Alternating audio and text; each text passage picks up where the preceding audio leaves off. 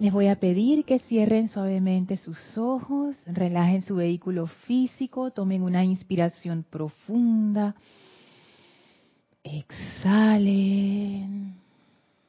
inhalen profundamente, exhalen, soltando, soltando, inhalen profundamente. Y exhalen soltando toda tensión, toda preocupación, Colóquense con la espalda vertical sin tensión en una posición cómoda, siéntanse relajados en su vehículo físico. Visualicen y sientan cómo toda esa energía pesada que hemos acumulado a lo largo del día sale de nosotros y resbala suavemente a una gran llama blanca cristal a nuestros pies, que es la llama purificadora de ascensión. Visualicen cómo toda esta energía discordante, pesada y oscura, es envuelta por la gran llama de la ascensión y es elevada su vibración hasta que descarta toda impureza, descarta todo peso y se convierte en parte de esa llama. Visualicen cómo esa llama de la ascensión va elevándose por sus piernas, por sus muslos, por su torso, brazos, cuello, cabeza, hasta envolverlos completamente en un gran pilar de fuego blanco. Visualicen al amado Maestro ascendido Serapis Bey frente a ustedes y sientan como el Maestro conecta su poderosa radiación y conciencia con la nuestra, haciéndonos uno con su esencia. Somos ahora altares de su llama, cálices de su conciencia Visualizamos nuestro corazón, cómo se abre esa gran llama triple para recibir al amado Maestro Ascendido Serapis Bey. Y nos permitimos unirnos con su conciencia, unirnos con la presencia yo soy en nosotros, unirnos con esa llama de la ascensión. Visualizamos y sentimos cómo esa llama al expandirse purifica nuestro corazón, purifica el vehículo físico, purifica el vehículo etérico, purifica el vehículo emocional y mental. Sientan y visualicen cómo esa llama va transmutando y liberando toda energía discordante, elevando nuestra vibración hasta que somos uno con esa sustancia luz que Dios es. Y en ese estado de conciencia pleno, vibrante, cristalino, tomamos la mano del amado Maestro Ascendido Serapis Bey y avanzamos con él a través de un portal que él ha abierto que nos conecta con el templo de la ascensión. Siendo puros seres de llama blanca de ascensión, caminamos junto al Maestro, también otra gran llama de la ascensión, y atravesamos las grandes puertas de Luxor, atravesamos ese bello jardín Subimos las escalinatas, atravesamos el primer templo, atravesamos el segundo templo, entramos al tercer templo y en la pared del fondo entramos al cuarto templo a través de las puertas corredizas que se abren para dejarnos pasar junto al Maestro. Las puertas se cierran tras nosotros y estamos ahora en esa gran habitación sin límites, blanca cristalina. Y aquí abrimos aún más nuestra conciencia en plena confianza y amor, de manera que el amado Serapis Bey vierta su sabiduría, su amor y su poder en y a través de nosotros y cargue nuestra conciencia con esa energía, con esa vida y con la comprensión profunda de esta enseñanza, de manera que rápidamente podamos lograr nuestra liberación y ascensión. Vamos a permanecer en este estado de conciencia llenos de gratitud y de reverencia mientras dura esta clase. Tomen ahora una inspiración profunda. Exhalen y abran sus ojos. Bienvenidos sean todos a este espacio, maestros de la energía y vibración. Bienvenida Guiomar, bienvenida Maritza, bienvenida Gaby. Gracias Isa por el servicio amoroso en cabina, chat y cámara. Bienvenidos a todos ustedes que nos sintonizan por internet a través de Serapis Bay Radio o Serapis Bay Televisión. La magna presencia Yo Soy en mí reconoce, saluda y bendice a la presencia Yo Soy en todos y cada uno de ustedes. Yo estoy aceptando igualmente. Gracias por estar aquí digital, virtualmente, presencialmente. Gracias por ser parte de este bello empeño Antes de sumergirnos en la clase, quiero hacer el anuncio especial. Ya ustedes habrán recibido la circular que se envió, pero en caso de que no la hayan recibido, eh, les informo que el Serapis Move, que iba a ser para este domingo 26 de noviembre, se corrió para el domingo 3 de diciembre, o sea, va a ser el domingo de más arriba. Y eso se dio por situaciones que tienen que ver con el fluido de agua de la ciudad de Panamá. Ese día van a estar haciendo unas, unos trabajos bien grandes en la potabilizadora que abastece toda la ciudad de Panamá y vamos a estar sin agua por dos días. Así es que tener un Serapis Movie en esa condición que va, porque imagínense tanta gente usando baños, cocinando, no se puede lavar las manos, y por más que uno tenga ya tanquecitos de agua por ahí y cosas, agua que uno ha recogido, no es, no es lo mismo. no es lo mismo, así es que por, por motivos higiénicos y, y, pragmáticos decidimos moverlo entonces a diciembre. Entonces queda para el 3 de diciembre, domingo 3 de diciembre va a ser el Serapis Movie del mes de noviembre. Así es que bueno, eh, igual está en el calendario de eventos, así es que ahí lo pueden revisar en el sitio web. Eh, la clase de hoy sigue siendo acerca de las programaciones. Y me encanta todo lo que ha surgido durante la clase, especialmente con los comentarios y las preguntas. Ha sido muy interesante. Recuerden que ustedes también pueden preguntar por Serapis Bay Radio, que es el chat que tenemos habilitado por Skype, Serapis Bay Radio. Y si estás escuchando en diferido esta clase, me puedes escribir a lorna.serapisbay.com. Me interesa mucho saber qué piensan al respecto, porque este tema de las programaciones, uno pensaría que es algo obvio. Ah, sí, todos estamos programados. Pero no es tan fácil darse cuenta de las programaciones de uno mismo, me, he dado cuenta.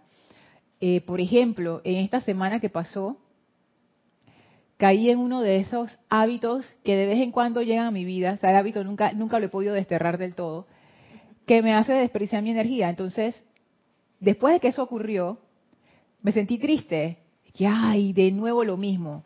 Y me di cuenta que eso también es una programación. Es una programación detrás de otra. O sea, cómo yo reacciono cuando me ocurre algo que no es lo que yo espero. Eso es parte de mi programación cómo yo reacciono cuando me dicen algo que no me gusta, cómo reacciono cuando X. Entonces todas estas cosas están programadas dentro de nosotros. Y la programación, decíamos en la clase anterior, no es que sea mala. De hecho, los vehículos inferiores uno los programa porque son como nuestras herramientas. Es como un, teléfono celular, él tiene un montón de programaciones adentro para poder correr todos los apps.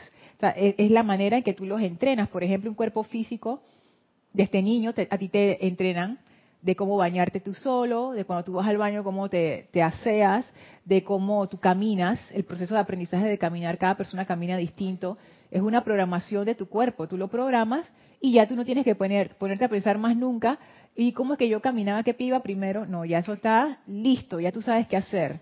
Pero tú sabes que uno entrena a los, a los cuerpos, uno los programa con lo que uno piensa que es lo adecuado para uno. Porque todas las programaciones somos, son distintas. Tu programación es distinta, tu celular es distinto al mío. El de Yomar también, el de Maritza, el de Isa. O sea, que uno es conveniente con esas programaciones. Claro.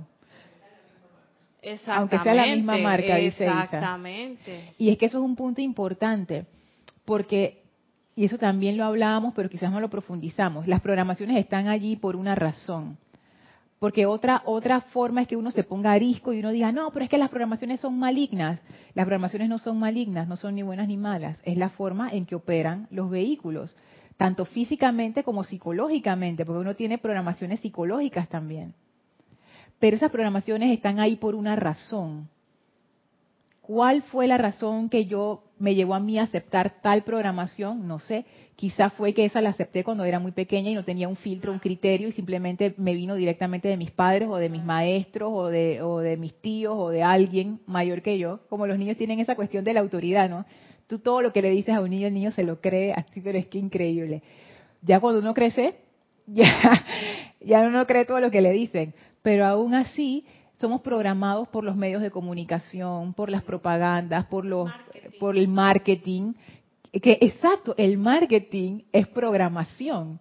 Eso se dedica a generarte a ti deseos de cosas para que tú las quieras. Eso es una programación. Visualmente te ponen algo muy bonito, los colores, las letras. Claro, y los no solo logos, eso. los logos. Entonces la van brandeando con gente famosa y ya uno. oh, Claro, porque ¿qué tú dices, ah, si es Ricky Martin el que está usando ese reloj, yo también debería estar usando ese reloj. Y no solo eso, sino que te has, sino que la programación es tal que te programa más profundo todavía y te dice, mira, tú, si tú no tienes esto, tú no estás en nada. Y te genera un sentimiento de tristeza incluso, de que, ay, mira, yo no tengo nada, cuando en realidad sí tenemos. ¿Tú quieres decir algo, Mari? Sí, después yo, eh, Mari, eh, sí, es respecto a la educación también que se recibe desde que uno es un niño, eh, en lo que es el- los parvularios, todo esto, y vas creciendo con esa idea y cosas más. Y, y, bueno, eso también lo considero una programación. Es porque una hay cosas que van cambiando y, también tienes que irte eh, acostumbrando o aceptarlo, no sé, pero para- porque está en el medio, está en todo. Así es. Así como la tecnología, que es la que ahora se nos dice que sí, que tienes que estar al día con la tecnología, con lo último. Y eso los chicos lo están pidiendo también. Todo el que está saliendo de secundaria también está pidiendo incrementarse más en lo que es la tecnología. Ujú. Que sabes que ese- eso de la tecnología es un caso interesante, porque la tecnología realmente lo que nos da eh, son herramientas para ser más eficientes y para ser más efectivos en algunas cosas. Pero cuando a uno se le olvida que eso es una herramienta y uno queda dependiendo de la herramienta para su felicidad, esa es la parte donde uno queda atrapado en, un estado de conciencia bien, bien limitado y, y- y y yo creo que ese es el gran riesgo de esas herramientas. No, y no me refiero solamente a las herramientas tecnológicas, me refiero también a nuestros vehículos. Ese es el riesgo de tener vehículos tan sofisticados como los de nosotros. El físico, el etérico, el mental y el emocional. Tú puedes llegar, tu conciencia se puede identificar tanto con esos vehículos que al final los vehículos quedan dominando todas tus decisiones debido a su programación, no debido a lo que tú deseas hacer. Guiomar. Bueno, por lo que estamos diciendo, estamos programados todos. Sí. Eh, entonces me, me pongo a pensar que lo, una de las programaciones más, más sensibles para el ser humano es, es la emocional, ¿no? La, la parte psicológica. Y, y es la parte que nosotros como estudiantes de la luz también tenemos que profundizar porque ¿qué pasa con las programaciones? Hay programaciones que no, no te afectan, pero hay programaciones que sí y no te das cuenta. Entonces, ¿cómo trabajar? ¿Cómo lograr saber cuáles son esas programaciones? Entonces, me imagino que hay que practicarlo a través de las vivencias diarias, de las situaciones que se, están- se te presentan en la vida diaria, cuáles fuera, tus relaciones de, de- de amistad, de pareja, en el trabajo. E indagar ahí porque estamos cargando con eso y nos está afectando. O sea, en resumen, eh, para mí lo más importante es ver cuánto está afectando tu vida esa programación. Cuán ciego estamos, pues, en, en lo que estamos haciendo, en lo que estamos, en donde estamos trabajando, en lo, en lo que estamos, o sea, estamos ciegos si no, si no podemos llegar allí. Y la vida nos da pistas a cada rato, pero no las vemos porque no estamos en el presente, nunca, si nunca. Estamos cegados por otras programaciones y no vemos esas que son las emocionales y no nos damos cuenta.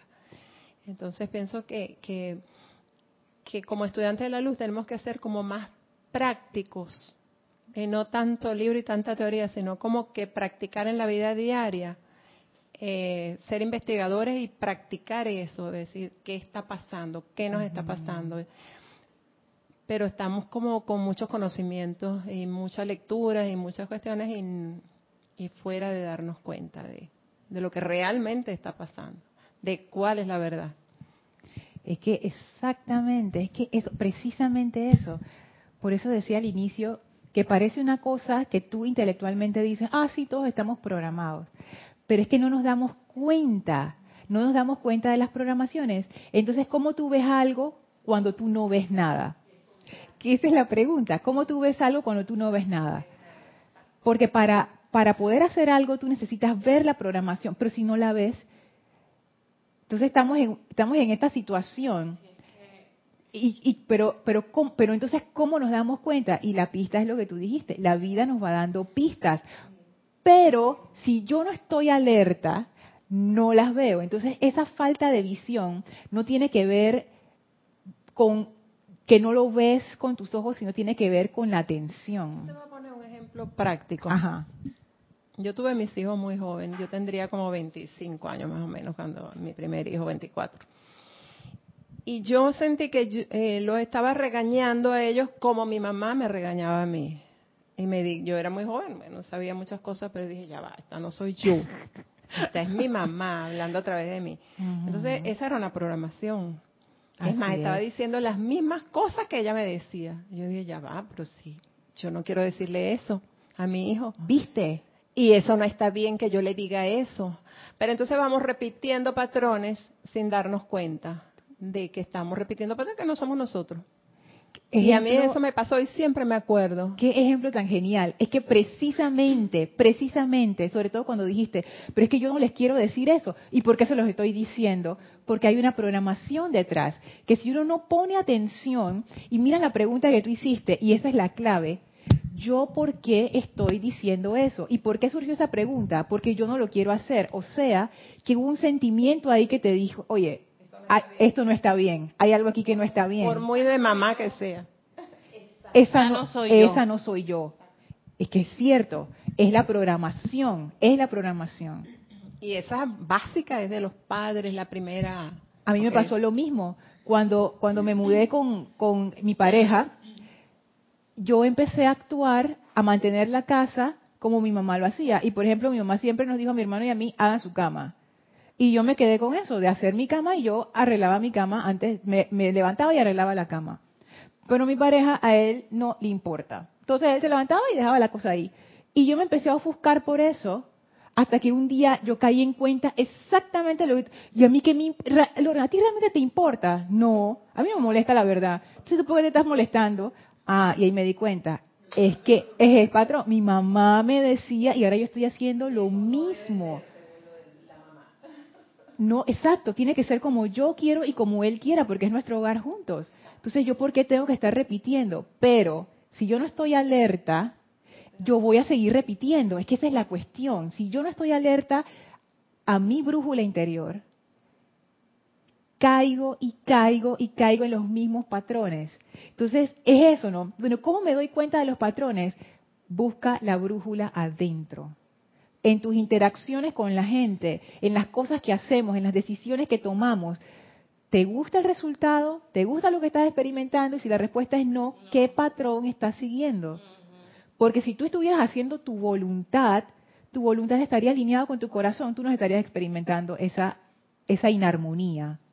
Incluso, Lorna, hay personas que no nos caen bien por decir no nos gusta lo que está diciendo. Y si somos agudos, nos damos cuenta que esa persona nos está recordando a otra persona. Así es. Y sencillamente no nos gusta porque vemos representado a otra. A mí me ha pasado. Entonces también es una programación. También lo es. Y nos manejamos en una película que no es entonces. Totalmente, porque no estamos viendo a la persona, No. estamos viendo la programación. En realidad estamos viendo nuestra programación proyectada sobre la otra persona. Está peor todavía. Hola Elmi, Dios te bendice. Isa. Justamente hablando de eso tienes un comentario y otra pregunta. El comentario de Simona eh, ¡Y, desde Simona! Australia. Dios te dice, bendice. Justamente le digo eso a mi mamá. ¡Ay! Lo que hemos hablado de nuestras madres. Ay, bueno. Es que eso, eso es como el karma de las hijas. Saludos a Salomé. Sal- pero, pero micrófono, Gaby. Saludos Salomé, Simona. Besitos. Bendiciones. Esa es la hija de Salomé. Bendiciones, Simona. Bendiciones, bendiciones. Salomé.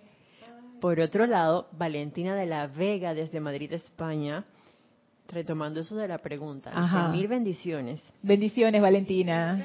Bendiciones. Entonces, todo en la vida es programación. Cuando eres niño, tienes unas programaciones, pero de adulto no tenemos otras. ¿Cómo realmente sabemos eh, que no estamos viviendo una programación? Que no.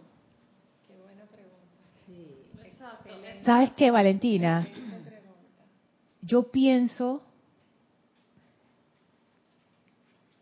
que hasta cierto punto puede que no nos demos cuenta, pero uno puede ir afinando ese sentido, esa agudeza para darse cuenta si lo que yo estoy experimentando es programación o no. Nunca vamos a estar, yo no, bueno, no nunca, pero digámoslo de esta manera, estamos en la conciencia externa, estamos bien arraigados a nuestra personalidad, no vamos a dar un salto de, de A a B de la noche a la mañana, que estoy programada toda mi vida y ahora ya estoy desprogramada. No. Pero lo que sí podemos empezar es a tomar decisiones conscientemente, tan conscientemente como podamos, para irnos desapegando de esas programaciones. Porque lo que yo creo que va a ocurrir es que cuanto más profundo vayamos, tanto más nos damos cuenta de las programaciones que ahí hay. O sea, ahora mismo en la superficie uno se da cuenta como de las más burdas. Pero si uno baja un nivel, tú te das cuenta que hay otras. O sea, en la medida en que la, tomar conciencia de esto es como si tú encendieras una luz en una habitación oscura. Cuanto más brille la luz, tanto más te vas a dar cuenta de lo que hay en esa habitación pero no es que no es que dije, ah, pasé de un punto A a un punto B y, y, fue un salto definitivo, no es así. Y yo creo que nosotros estamos programados bien profundamente y eso va a ser como un proceso y es un proceso realmente de darte cuenta. O sea, hay programaciones que vamos a querer reprogramar o borrar del todo.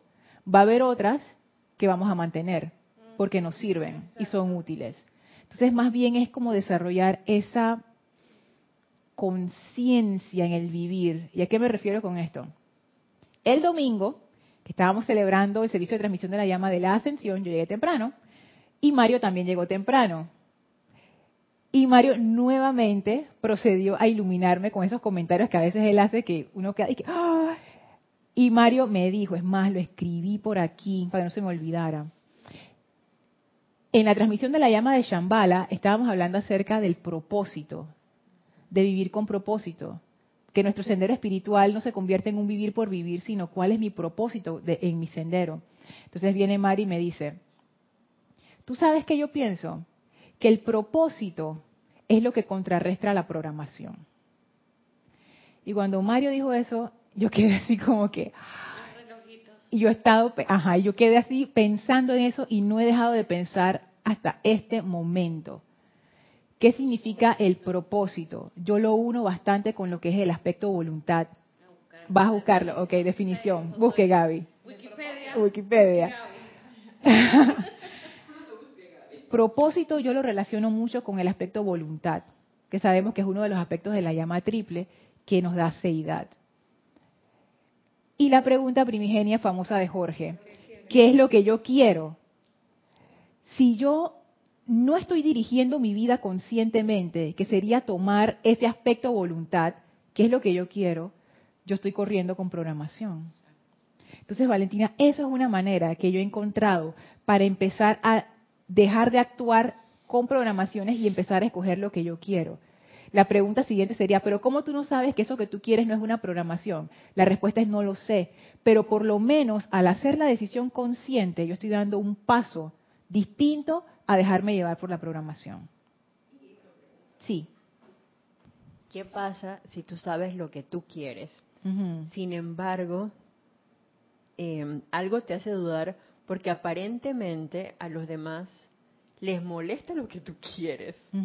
Entonces viene el, digamos, la semillita de la envidia o la los celos por parte de esas personas, pero tú estás clarita en lo que tú quieres en ese caso más o menos? ¿Cómo lo manejarías? Es que ahí viene la cuestión. Lo primero es, ¿qué es lo que yo quiero? Pensando en que ese qué es lo que yo quiero no va a ser algo que daña a los demás.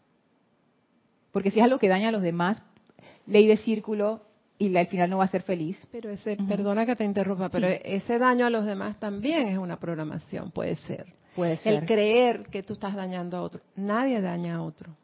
Ellos se dañan solos. Exacto. Entonces, eso también es una programación y, ojo con eso, porque es, delicado, porque entonces tú no vas a hacer lo que tú quieres por el otro, que realmente no no es lógico, no no tiene mucho sentido para mí, porque Gracias lo veo por- como una programación. Gracias por traerlo. Cuando dije lastimar a otros, yo me refería a algo como más burdo, ¿no? Como que tú le vas a hacer daño a una persona de que le voy a quitar su plata o lo, o lo voy a humillar. Pero tienes razón, Yomar. Porque si no es eso, y tú sabes lo que tú quieres, hazlo. Ay, que la otra persona no está de acuerdo. Entonces que yo he llegado a pensar, y esto es un poco radical, pero he estado pensando bastante en eso, sobre todo ahora que, que acabo de cumplir 40 años, y si yo tiro línea, gracias, si yo tiro línea, ya yo pasé la mitad de mi vida. Sí. O sea que, y yo estoy consciente ahora, como que ahora aprecio más de lo que yo apreciaba cuando tenía 20, que yo ni pensaba en eso. Ahora yo aprecio más como, ¿qué voy a hacer yo con mi vida? O sea, ¿qué yo quiero hacer con mi vida ahora? Y esto es una oportunidad que tenemos ya. Uno puede decir, es que, ah, yo voy a reencarnar, no hay problema, pero tú sabes que en nosotros no, no vamos a, yo no voy a volver a ser Lorna más. Mi, mi ser va a volver a encarnar, pero jamás va a volver a ser Lorna. Casi como nunca hubo una Lorna, jamás volverá a haber otra Lorna. Esta es mi única oportunidad. La vida es corta. Dale. Eso es lo que yo haría. Dale, dale. No desaprovechen la oportunidad. No desaproveches la oportunidad. Ve, ve por eso. Porque ese es el deseo del corazón. Y ponte, pensando en Valentina, que eso sea una programación también. Porque a mí me ha pasado. Yo, eh, eso como, son como las capas de una cebolla. Yo he pensado, mira, esto es lo que yo quiero. Y después de darle y darle, ah, espérate. No, no. Esto no es. Pap, ok. Ah, esto es lo que yo quiero. Y después de avanzar, avanzar, mm, ok, programación, programación, programación, programación, programación. Pero tú vas llegando a ese punto donde tú vas destilando la, la esencia. Y eso es un proceso, pero eso es parte del proceso y eso está bien. Nadie te puede decir que te equivocas. Eso de decir que uno se equivoca es un error. También es una programación. Y te voy a decir por qué es un error. Porque realmente tú no puedes predecir si lo que va a hacer una persona es un error. Para tú poder decir que es un error, tú tendrías que ver el futuro y decir, mira, con todas las cosas que van a pasar en el futuro, lo que tú vas a hacer ahora es un error. ¿Y un error con base a qué? Con mis criterios, porque yo soy el que estoy evaluando. Es muy, o sea, tú no puedes decir que lo que tú estás haciendo es un error. Tú lo que puedes decir, lo más que tú puedes decir, este es mi experimento, yo lo voy a hacer. Y yo asumo las consecuencias de lo que voy a hacer. Porque esa es la otra, ¿no? No es de que, que yo lo hago y que la presencia yo soy me ayude y me apañe y no sé qué, no.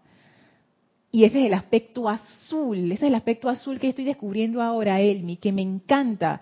El aspecto azul dice, lo voy a hacer. Ah, ese es el, el lema de ellos, lo haré, lo haré. Yo asumo esas consecuencias. Como el maestro ascendido El Moria, cuando él fue a buscar ayuda a la dispensación, él no le preguntó a nadie, él fue y lo hizo. Y él dice, tú sabes que, y si esa gente no cumple, yo pago, yo pago con eso.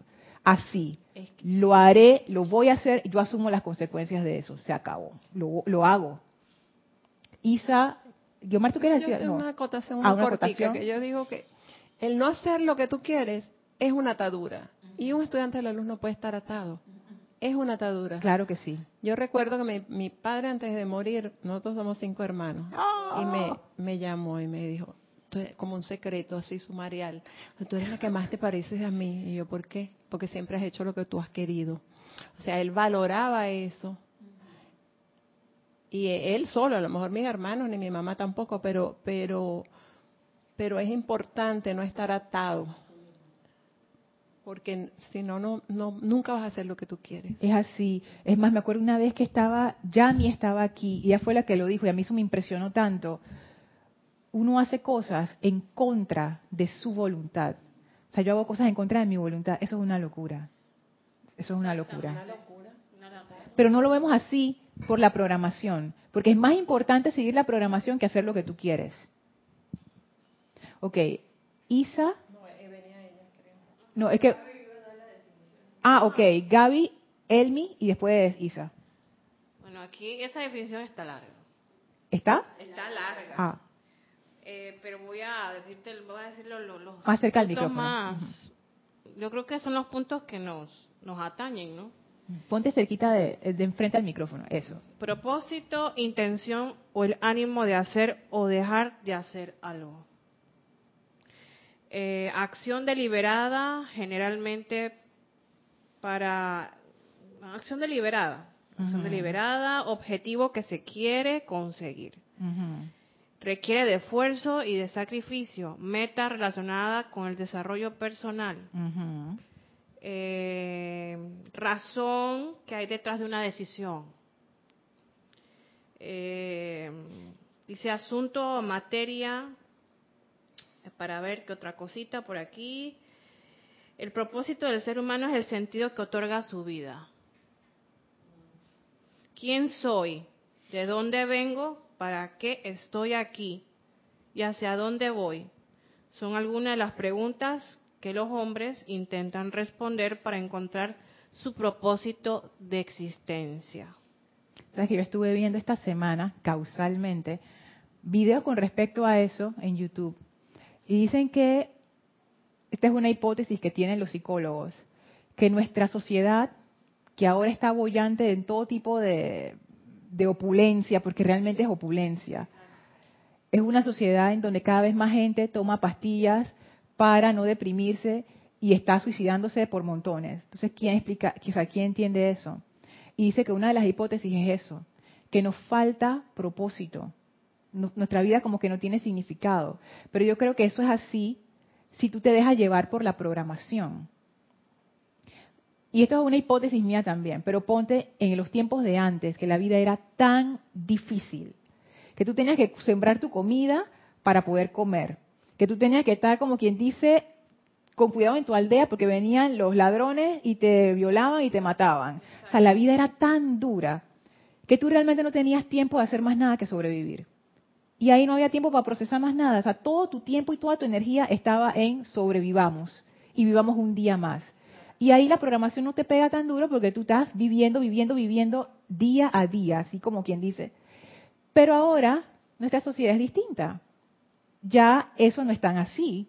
Ahora tú puedes ir a un supermercado y comprar tu comida y tú sabes que tú vas a tener comida mañana y el día siguiente también. Tienes agua potable si vives en la ciudad. Incluso si vives en el campo hay muchísimas más facilidades que lo que había antes. Entonces ahora, claro, ahora, ¿en qué tú vas a dedicar tu energía? Ahora tienes energía que no estás usando para sobrevivir. Y entonces viene la pregunta, ¿yo qué estoy haciendo aquí? Pero cuando tú estás metido en el revuelo, tú no puedes pensar en eso. Pero cuando ya el revuelo para, que es lo que pasa en la meditación, cuando uno intenta hacer silencio, uno se da cuenta de los monstruos que hay allá adentro. Entonces para el revuelo y tú te quedas como que, ¿y esto qué es?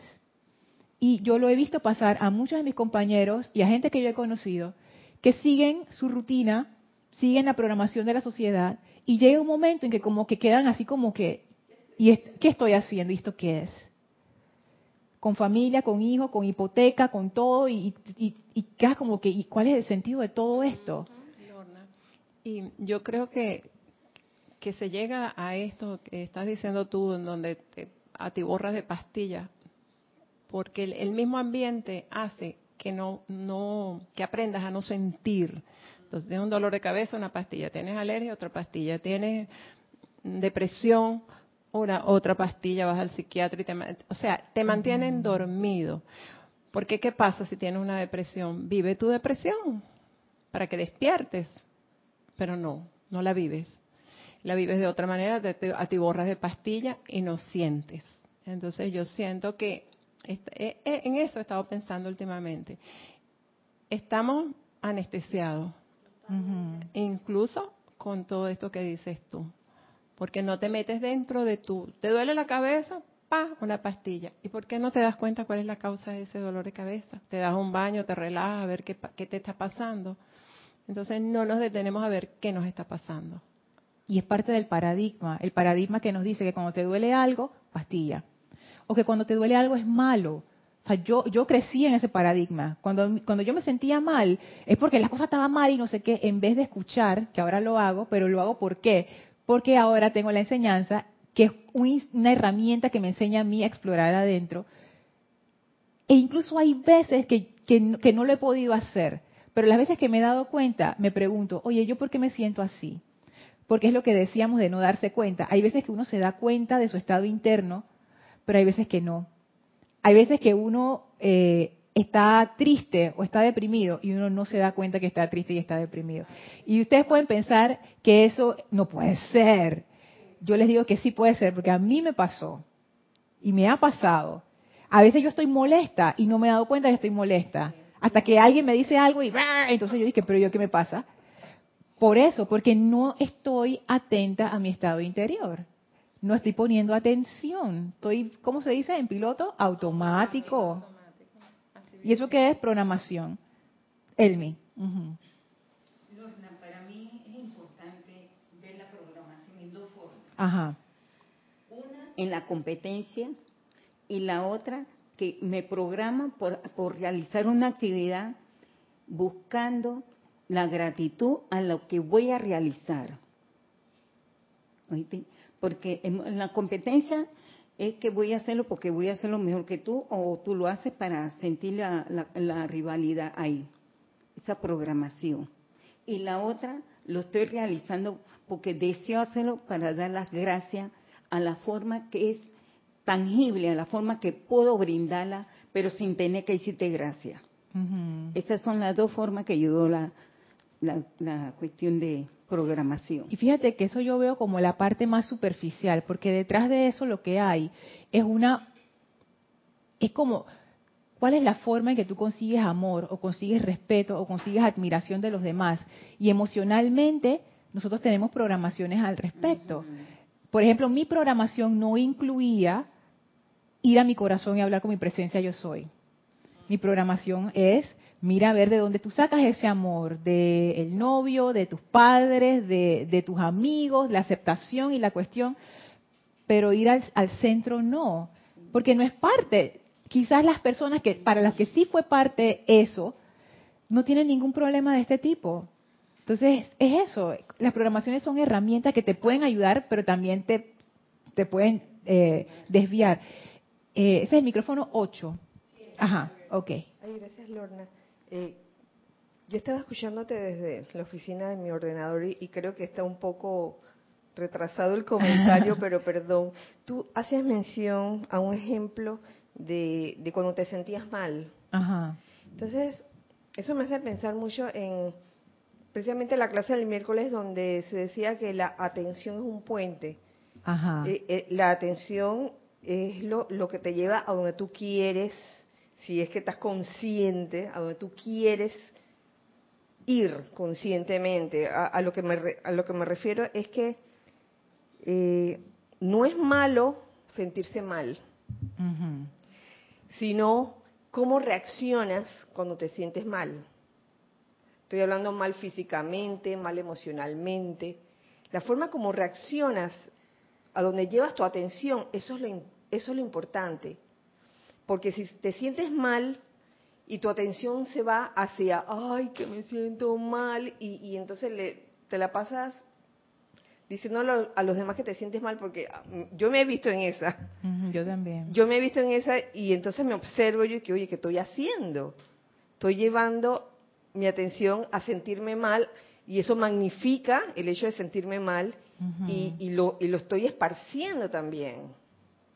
En cambio, si sintiéndome mal, me polarizo y llevo mi atención a la fuente donde debe ser y, proclamo que Dios es la fuente de, todo bienestar, de todo confort, de toda sanación, entonces ahí la cosa cambia.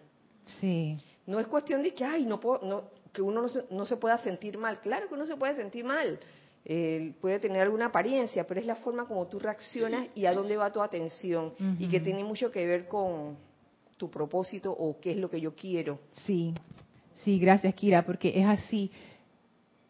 El sentirse mal física o emocionalmente no está mal. Ah, el sentirse mal no está mal. Porque de hecho tú quieres, por ejemplo, un cuerpo físico que pueda experimentar dolor. Porque si tu cuerpo no experimenta dolor, tú estás en serios problemas. Porque nunca te vas a dar cuenta si te estás lastimando. Te puedes hacer una herida horrible y tú ni te das cuenta, te desangras y te mueres. Entonces, es importante, pues la sensibilidad del cuerpo es importante. El dolor no es malo, el dolor nada más te dice, oye, hay un asunto que hay que resolver aquí. Pero, como dice Kira, generalmente uno que hace, ay, te tumbas ahí, empiezas a llorar y a patalear.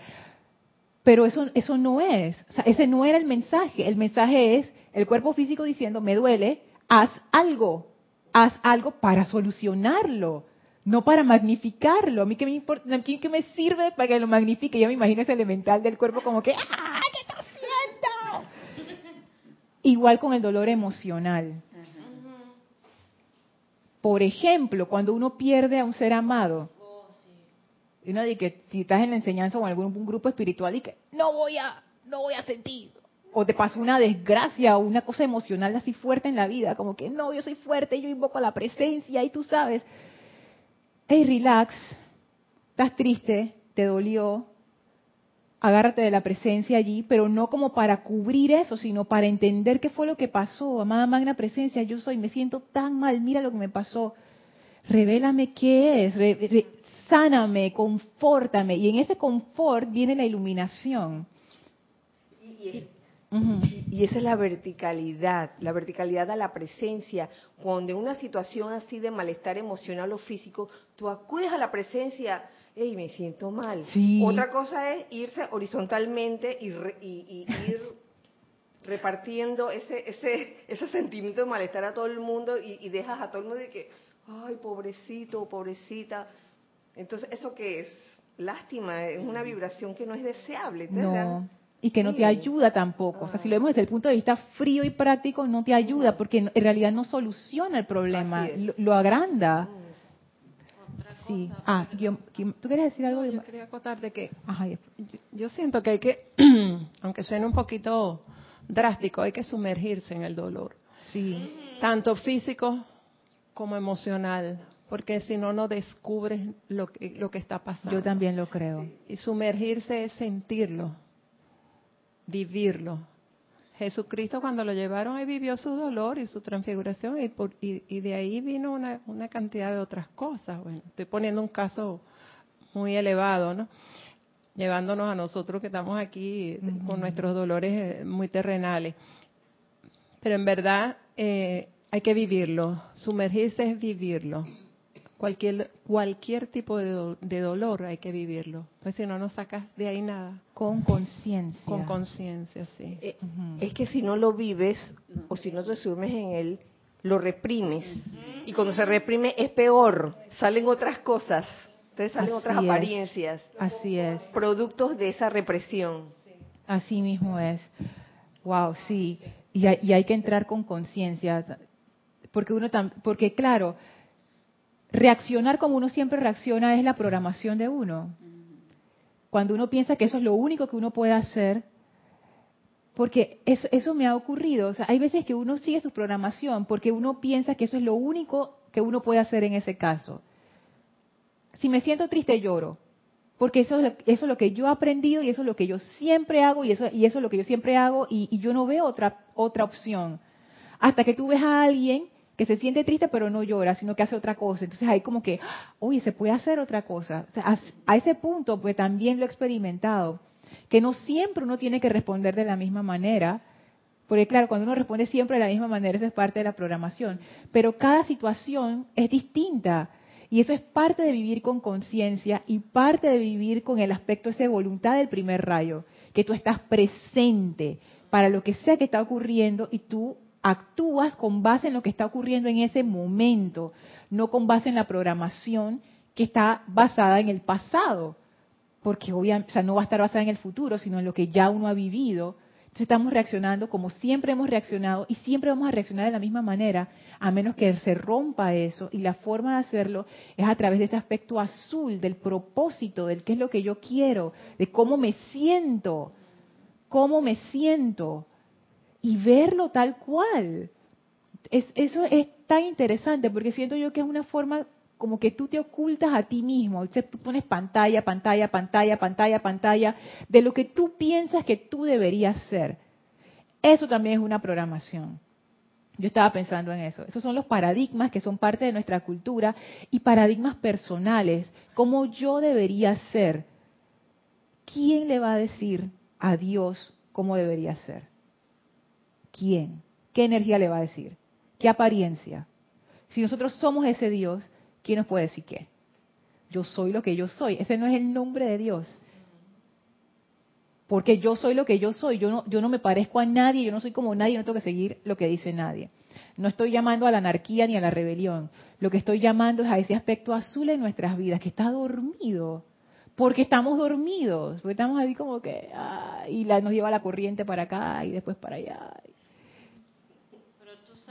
Que por la línea de Yomari y la de Kira, uno no puede, cuando uno tiene una pérdida, sea material o física, o, eh, reprimirse es lo peor. Es que la presencia me va a sanar, y la presencia me va a sanar. Entonces se te va a salir eso. La presencia dice, hijo, llore, experimente, hijo. Así mismo. Ya después ella te va consolando, te va confortando y te va llevando a una comprensión del, del hecho. Pero esa energía tiene que salir. Exacto, pero ella te va llevando suavemente. No es que te va a decir, mira, hijo, usted no debe llorar porque yo tengo el control. No, ella jamás te va a decir eso. Tú tienes que ir, dejarte llevar. Si tú te sientes en el momento que quieres llorar, quieres llorar, llore. ¿Mm? Ese es un buen ejemplo. Voy a, voy a utilizar ese ejemplo. Porque cuando uno lo está explicando, para hacerlo didáctico, nosotros hacemos esta diferenciación de que la presencia no te va a decir que hagas esto o lo otro. Pero en la práctica, tú mismo eres esa presencia y lo que uno hace es lo que decía Kira, regresa al centro. Eso es la presencia. Te sientes mal, en vez de engancharte con la programación afuera, haz una pausa. ¿Qué, ¿Qué es lo que yo quiero en este momento? Puede ser que la respuesta a eso sea llorar en este momento yo quiero llorar. En este momento quiero salir corriendo. Yo, yo también conozco eso. Hay gente que dice, tú sabes que voy a correr un rato. Y se van a correr ah, y después regresan, están más tranquilos. Otros en este momento yo lo que quiero es cerrar los ojos y no hacer absolutamente nada. Esos, esos son los momentos en donde uno se conecta con su centro para volver a retomar el balance, porque estamos, estamos, estamos, estamos golpeados. Entonces uno tiene que reconocer eso, o sea, la experiencia humana es una experiencia de vulnerabilidad. O sea, nosotros no somos de hierro y que yo todo lo puedo. Esto es una escuela, es un aprendizaje y a veces nos van a golpear y las cosas tú sabes que te tumban. Ese es el momento para respirar profundo y regresar al centro y hacerme la pregunta, ¿qué es lo que yo quiero en este momento? ¿Qué yo estoy sintiendo en este momento? Y más adelante, cuando ya te sientas un poquito mejor, ¿Y qué puedo aprender de esto que me ocurrió? Entonces ya ahí empieza la sanación. Y tú sabes que aquí cabe el no criticar, no juzgar a la persona, porque cada persona siente distinto. Sí. Y nadie está dentro de uno para saber lo que uno siente, lo que uno,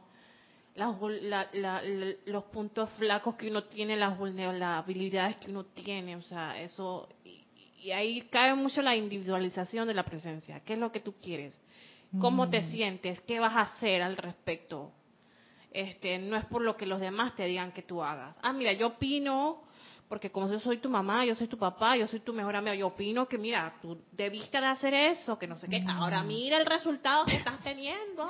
Que no sé qué, te lo dije. Exacto, y uno se queda dije, ay, de verdad, sin oír a la presencia, que es lo más importante, oye, voces externas, que son programaciones de las demás personas que te van echando a ti.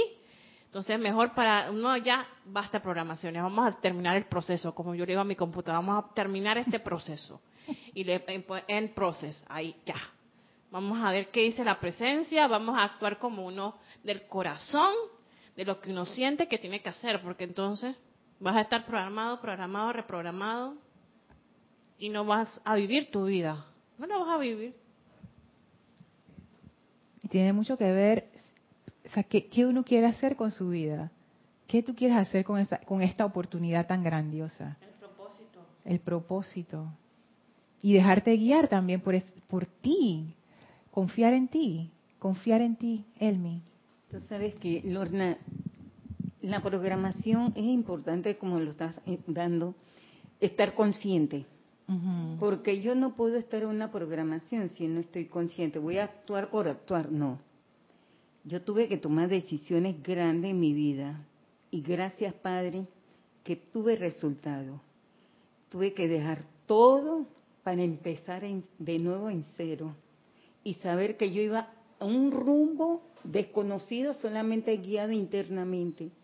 Y yo, Dios mío, acompáñame, cómo me va a ir y gracias Padre, me siento súper mejor. Pero si yo no hubiera entrado en ese mundo vegetariano, 100% Lorna, pobre de mí, no hubiera podido soportar las venas de mis piernas, de los dolores. Y eso que dijiste que uno va entrando en el dolor, sí, porque uno aprende ahí porque es para llegar a reflexionar. Si yo no tengo ese dolor, yo no busco la solución. Es que así mismo es. Oíste, si yo no, no me pongo agua, me pongo esto y nada, nada cambia, todo se, se maltrataba mucho, yo no.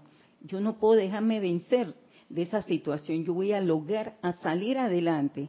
Entonces, tuve que reflexionar mucho, pero no un día, meses. ¿Cómo voy a cambiar mi vida? Qué es lo que debo hacer con la ayuda de la presencia, Lorna. Y tú, hay, mira, hay varias cosas ahí interesantes que has mencionado. Por ejemplo, que no fue de un día para otro. Fueron meses. meses. Porque estamos acostumbrados a que todo es instantáneo. Esto no es instantáneo. Estos cambios son procesos. Imagínate, tú tienes una programación que has, has, venido llevando toda tu vida y tú crees que tú vas a cambiar eso y que, pap, pap, listo, ya. La alimentación es una de esas programaciones. Entonces, y, y, la gente sufre cuando tiene que cambiar su programación de alimentación. Oye, se me acaba de ocurrir algo. ¿El dolor es igual a sufrimiento? No. El dolor es la experiencia que tú sientes de que hay algo me duele, no sé qué, que te molesta y eso. Pero el sufrir, el ejemplo, cuando te pone una inyección, imagínense que ustedes le tienen miedo a las inyecciones. El dolor es el pinchazo que te va a dar la enfermera. El sufrimiento es toda la noche en vela que te pasaste pensando que ibas a sufrir porque te iba a doler, porque no sé qué. Y cuando llegaste y lloraste y viste la aguja y no sé qué, y ta, ta, ta, y pa, te puyaron. Y tú dices, Dios mío, me voy a desmayar. Y después cuando se acabó todo, ah, gracias enfermera. Entonces, Ese fue el sufrimiento. O sea, el, sufrimiento es opcional. Exacto, el sufrimiento el dolor fue y que un segundo cuando te pincharon. Ese fue el dolor. El dolor es necesario entonces. Sí, porque si tú no tienes dolor, tú, tú no, tú no es, como, es como parte de la brújula. Como decía él, imagínate que, que tú tienes que tu cuerpo está eh, le está faltando una vitamina o algo. ¿Cómo tu cuerpo te lo avisa? Porque si no te lo avisa, o sea, cuando el cuerpo le duele algo, es que ya ha llegado al punto que no lo puede resolver y que es grave que tú lo sepas para que hagas algo al respecto, porque si no, él mismo lo repara y lo resuelve. Entonces él te manda su señal y el dolor es tan bueno para hacer eso. El dolor es un llamado de atención. Sabes, Lorna, el dolor es, es fundamental para que eh, te des cuenta y despierte, porque no sentir el dolor quiere decir que hay algo peor. Y eso lo dicen los médicos naturistas, cuando alégrate que sientes algo o que tienes algo, o que te duele algo. No sé si ustedes han de, eso, de esa gente que de repente se murió en un mes, estaba minado, tenía todo el cuerpo, no sentía. Entonces el dolor es, es, es importante porque es un aviso, es un y aviso. hasta un aviso de arriba, de, de, para que te des cuenta. Preocupémonos si no sentimos dolor de algo.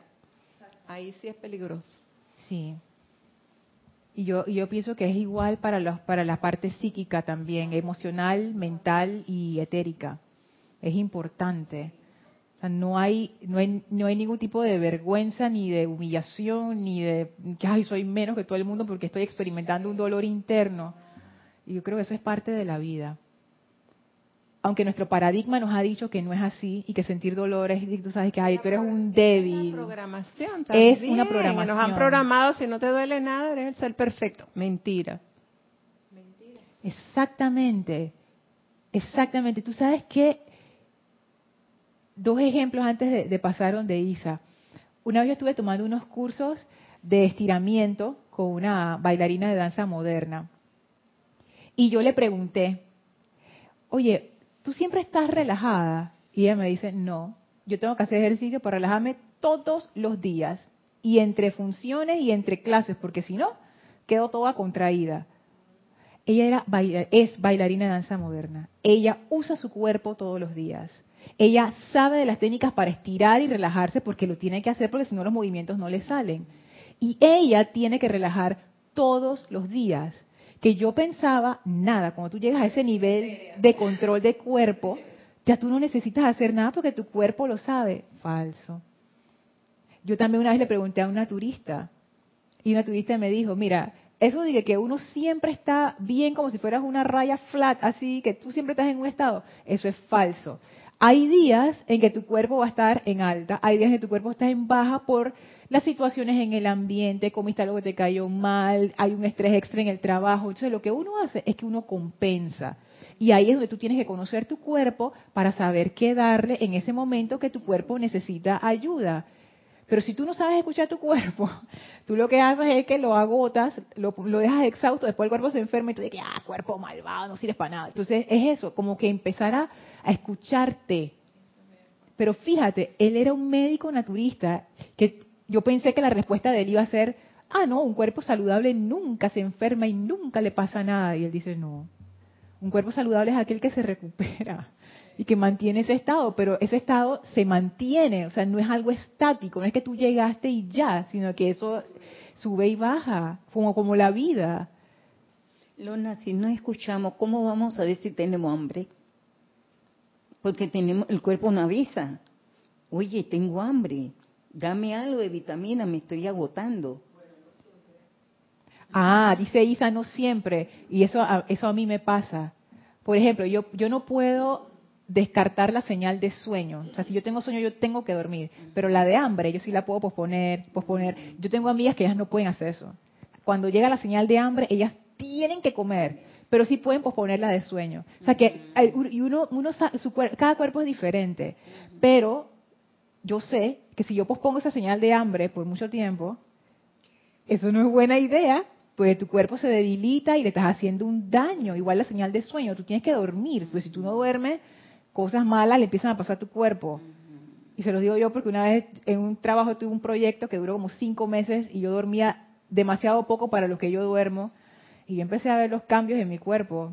Yo agarraba las cosas y las cosas se me caían, no, no coordinaba bien. Es increíble. Por lo menos esa parte para estudiar qué te pasa cuando tú no duermes fue interesante. Y entendí por qué una tortura que la gente utiliza es no dejarte dormir. Eso es una tortura, no dejarte dormir. Así, así de fuerte es, Isa. Y después, Mari, ¿tú quieres decir algo? Sí, era una... Y recuperarte de eso toma tiempo. ¿Y? Recuperarte de ah, eso sí, toma tiempo. exacto. Son las consecuencias. varios comentarios. Uno es de Roberto Fernández de aquí de Panamá. Hola, Roberto. Dios los bendice. Dios, bendice. Dios bendice. Creo que cuando estás en automático, estás en la programación pero cuando te sales del automático y además te cuesta hacerlo por no estar programado, y tener que meter embrague y cambios es cuando estás fuera de tu programación. Oh, sí, y tú sabes que ese es un aspecto tan interesante porque me ha pasado también. Y tú pensarías, bueno, eso me pasó a mí, quizás te pasó a ti también, pero no sé si le ha pasado a todo el mundo, que cuando yo me he salido de mi programación en zonas donde yo no tengo mucha visibilidad, yo quedo como que, ¿y ahora qué hago? No sé qué hacer toda mi vida ha sido programada, de repente me salgo de esa programación y ahora no sé ni qué hacer y, qué hago y queda como fuera de fuera de base, no, sé cómo usar mi libertad. Que, ajá, quedo como sin, sin dirección. Eso, eso es interesante, porque hay algo bueno que tiene la programación, y la programación, como siempre, es igual. Eso es como, eso, siempre sabes qué hacer. Por eso es que yo pienso que a uno como ser humano le fastidia cuando alguien te cambia algo que es rutinario en tu vida, porque te pone en esa situación en donde te saca de la, de la programación y entonces uno queda expuesto ahí como que, uy, ¿ahora qué hago? Pero, Lona, la palabra que dice que te saca de tu libertad, y es verdad. No, de la programación. De la programación, te saca de tu libertad en el momento que tú no sabes qué vas a hacer, porque tu mente va sosteniendo algo y va llevándolo. Y en el momento que ya tú quedaste que se terminó, ¿ahora qué hago? Ajá, en ese caso es que me sacan de la programación y no sé cómo usar mi libertad. Sí, sí, eso mismo. Y tú sabes que me di cuenta que por lo menos yo sentí en ese momento que yo no fui educada para pensar ni para asumir mi vida y mi libertad. Me educaron para seguir la programación y en ese momento, Roberto, yo me di cuenta, mm, me falta este ingrediente como de comodidad también. El de la programación. El de la programación. Claro. Aquí estoy cómodo, no me saquen de mi confort, de- porque fíjate cómo nos sentimos perdidos cuando tenemos que asumir esa presencia, justamente. Cuando tenemos que asumirla, entonces nos perdimos porque es muy cómodo ¿Y qué es lo que uno la hace? programación.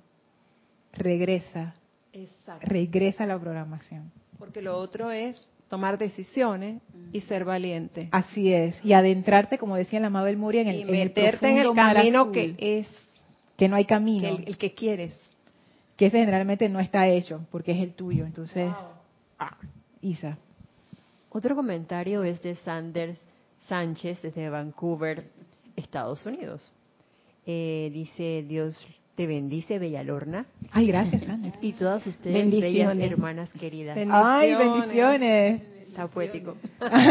Piropeando. Dice, es curioso pensar que cuando estamos más jóvenes tenemos la necesidad ilusoria de querer permanecer, pertenecer, perdón, a algo, porque tenemos esa idea de separatividad y al entrar en esta enseñanza se siente esa sensación de unicidad que viene acompañado de una sensación de paz.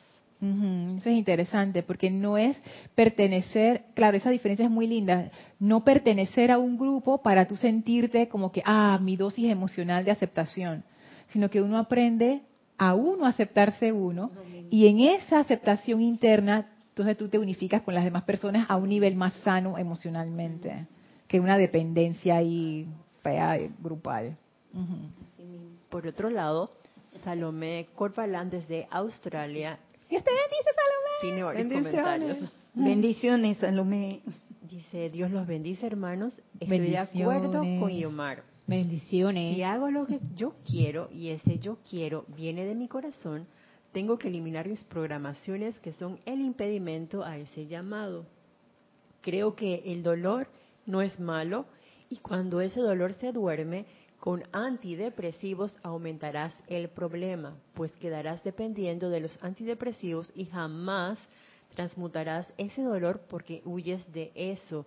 Creo que el dolor al ser transmutado te hace más libre porque eres más fuerte. Sí, yo también lo creo. Que ese, ese dolor lo único que te está avisando es hay algo que resolver. Y cuando uno lo resuelve, oh, es como si uno abriera un cofre de tesoro y ya es como te dan herramientas especiales, poderes especiales.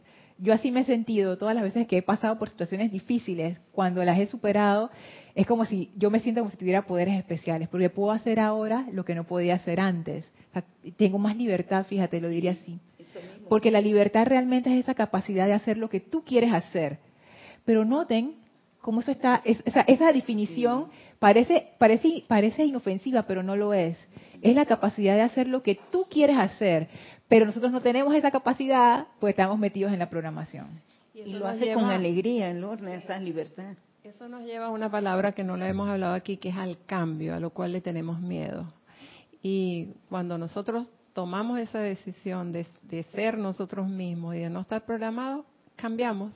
Sí, Y el cambio es desconocido y es otro camino. sí. Es aventurarse. Mari. Ay, yo con Mari terminamos, pero ya, ya me pasé. Yo creo que se ha dicho lo que yo iba a decir, ya lo comentaron. Ah, bueno. Pero, no- ajá, pero no lo quieres decir de nuevo, no importa. Bueno, lo que yo quería decir es que en esas programaciones, ¿qué- ¿qué pasa con esas personas, por ejemplo, que cuidan enfermos en los hospitales y que doblan un turno y hay que verlas cómo están al día siguiente? Ah, porque no duermen, tú dices. Exacto, porque Mm. no duermen. Y yo digo, ¿cómo puede seguir sirviendo una persona que se deja cambiar ese sistema? De que ya ella puede dormir a cierta hora, pero nuevamente, por ganar un poco más, dobla.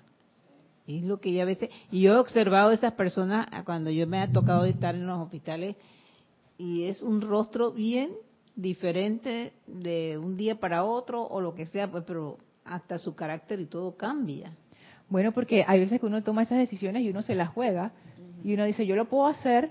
Y hay gente que, que se acostumbra a ese tipo de vida. Yo me acuerdo que yo tenía un tío que él tenía turnos rotativos y él se acostumbró simplemente. Mi hermano también tiene turnos rotativos. A veces vuela de día, a veces vuela de noche y, y tú tienes que ajustarte si quieres seguir en esa línea de trabajo.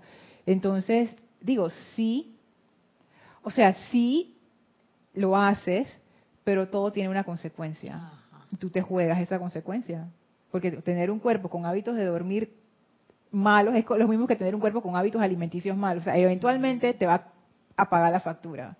Entonces ahí uno tendría que cuidar su cuerpo de otra manera para amortizar esa consecuencia cuando venga de regreso. ¿Hay algo más ahí en el, en el chat? Ok, bueno, entonces listo, terminamos. Ay, Isa va a decir su comentario fuera de cámara. Sí, es que ya estamos bien pasados de la hora. Bueno, vamos a despedirnos del maestro. Les voy a pedir que cierren sus ojos, pongan su atención en el amado Serapis Bey frente a ustedes y nos inclinamos en conciencia ante el Maestro, dándole las gracias por toda esta iluminación y por su energía maravillosa. Nos despedimos de Él y nos retiramos del cuarto templo, nos retiramos del tercer templo, nos retiramos del segundo templo, nos retiramos del primer templo. Descendemos las escalinatas, atravesamos el jardín, salimos por las maravillosas puertas de Luxor y a través de ese portal que abrió el amado Serapis, regresamos al sitio donde nos encontramos físicamente, el portal se cierra y nosotros aprovechamos para expandir esa radiación de iluminación y ascensión a todo nuestro alrededor. Tomen ahora una inhalación profunda, exhalen y abran sus ojos. Oye, muchísimas gracias por todos, todos, todos los comentarios y todas las, preguntas también. Qué interesante. Ah, me encanta, me encanta participar con ustedes. De verdad que me ponen a pensar. Así es que bueno, en la próxima clase seguiremos hablando del mismo tema porque todavía tengo más cosas que compartir con ustedes. Yo soy Lorna Sánchez, esto fue Maestro de la Energía y Vibración. Deseo para todos ustedes mil bendiciones. Gracias. Gracias.